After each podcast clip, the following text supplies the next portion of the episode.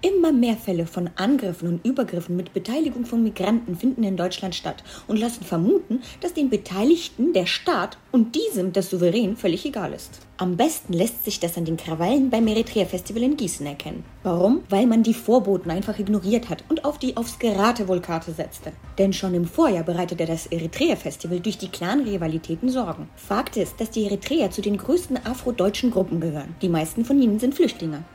Und jetzt passiert das Unglaubliche. Die Probleme migrieren mit ihnen zusammen nach Deutschland und werden nun auf deutschem Boden ausgetragen.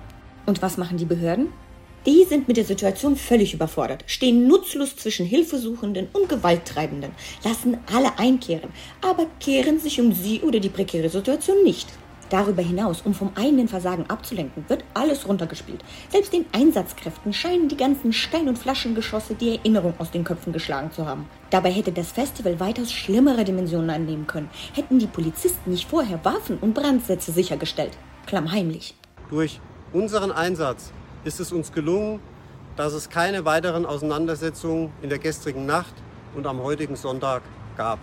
Die Regierung scheint eher gewillt in Kauf zu nehmen, dass das eigene Land als Austragungsort für externe Konflikte dient, als für das Wohlergehen und die Sicherheit ihrer Bürger zu sorgen. Befürchten Sie, dass ähnliche Krawalle jetzt nicht eins zu eins übersetzt, vielleicht mit anderen äh, Motiven auch in Deutschland äh, ausbrechen könnten? Dafür gibt es keine Anzeichen.